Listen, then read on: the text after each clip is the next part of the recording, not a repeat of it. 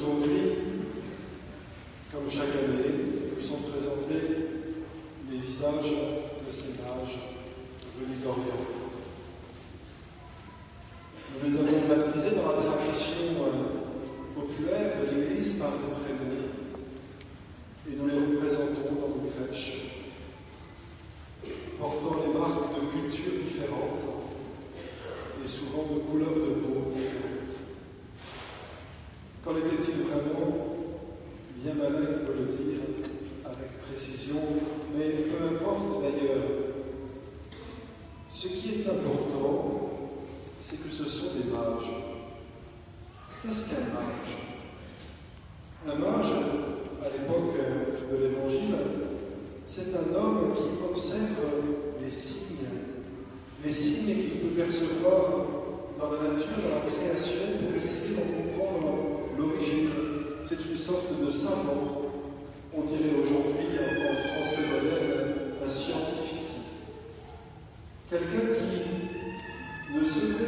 de ce qu'il sait, mais qui cherche à en savoir davantage et qui, pour parvenir à en savoir davantage, n'hésite pas à étudier avec précision les signes qui sont autour de lui pour comprendre, comprendre, comprendre ce que l'homme vient faire sur cette terre, comprendre ce que c'est que cette terre, comment elle fonctionne, comment elle tourne,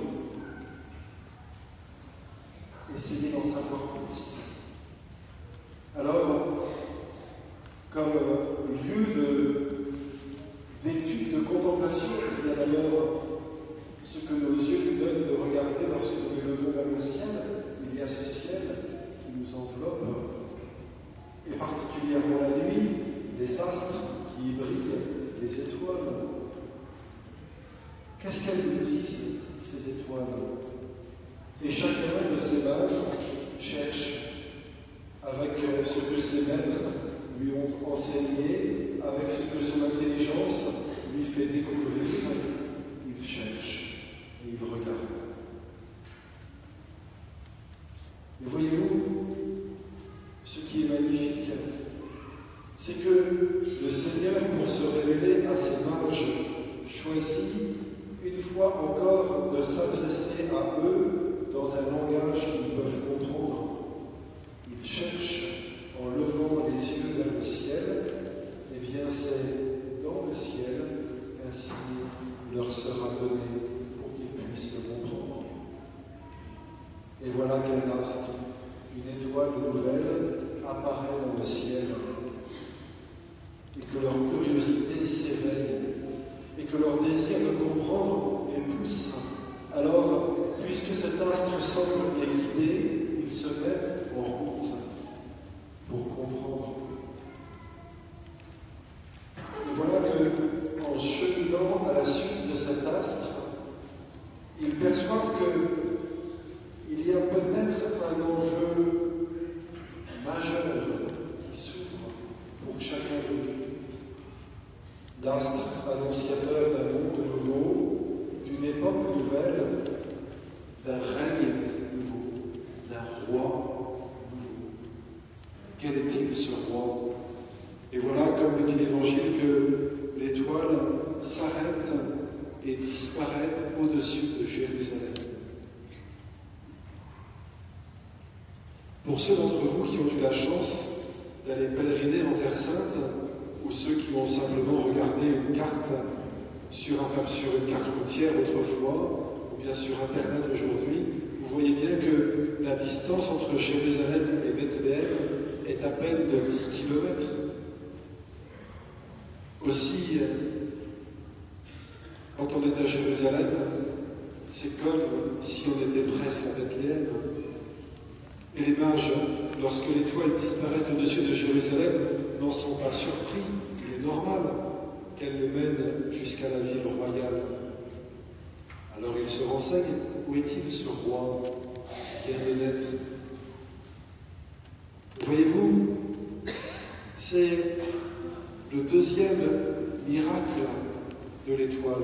Le premier, c'était de pouvoir communiquer pour Dieu avec les mages en utilisant un symbole, un langage qu'ils puissent comprendre, une étoile pour eux qui observent le ciel. Le deuxième miracle, c'est qu'elle s'arrête à Jérusalem. Parce que que se passe-t-il à Jérusalem? À Jérusalem, il y a Hérode le grand, ce roi terrible, et qui est le roi.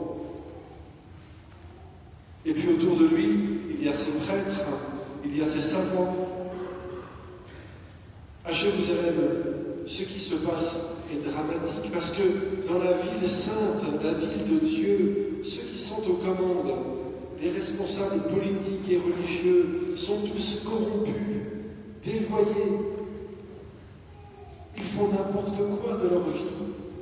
Ils tuent, ils volent, ils mentent. Et voilà que l'étoile s'arrête à Jérusalem.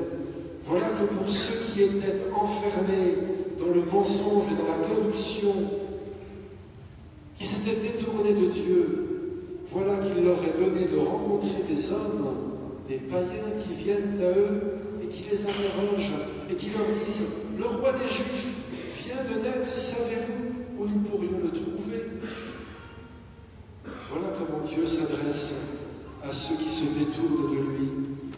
Il leur envoie des frères pour les ramener dans le droit chemin. Oui, ces mages, ces païens viennent comme pour réveiller, comme pour rappeler à ce peuple et à ces chefs de Jérusalem où ils doivent placer leur espérance, non pas dans leur coffre-fort, mais dans l'accomplissement des Écritures. C'est le deuxième miracle de l'étoile.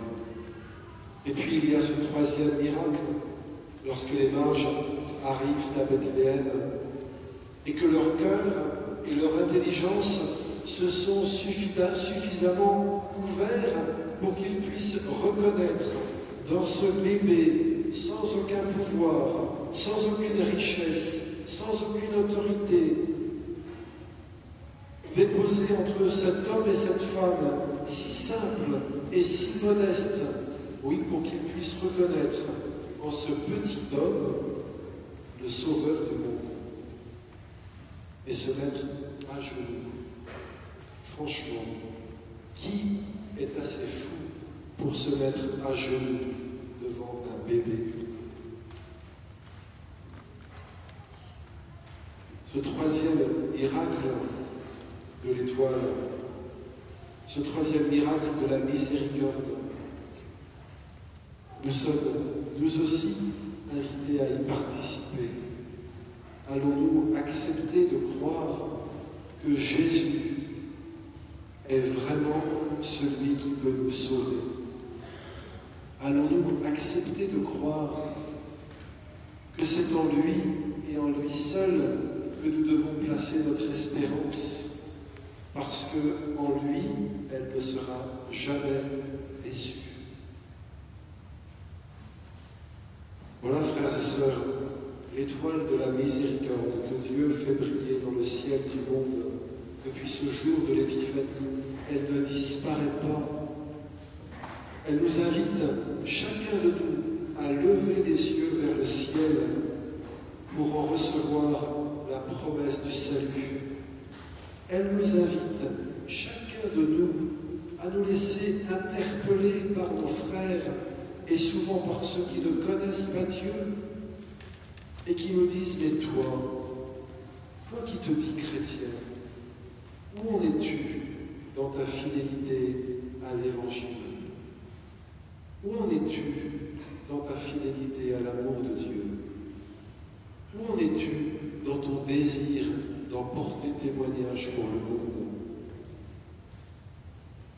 Et cette étoile de la miséricorde en nous permettant de reconnaître en Jésus le Sauveur, elle vient aussi faire briller dans chacun de nos cœurs cette espérance que Dieu compte sur nous pour être ses témoins.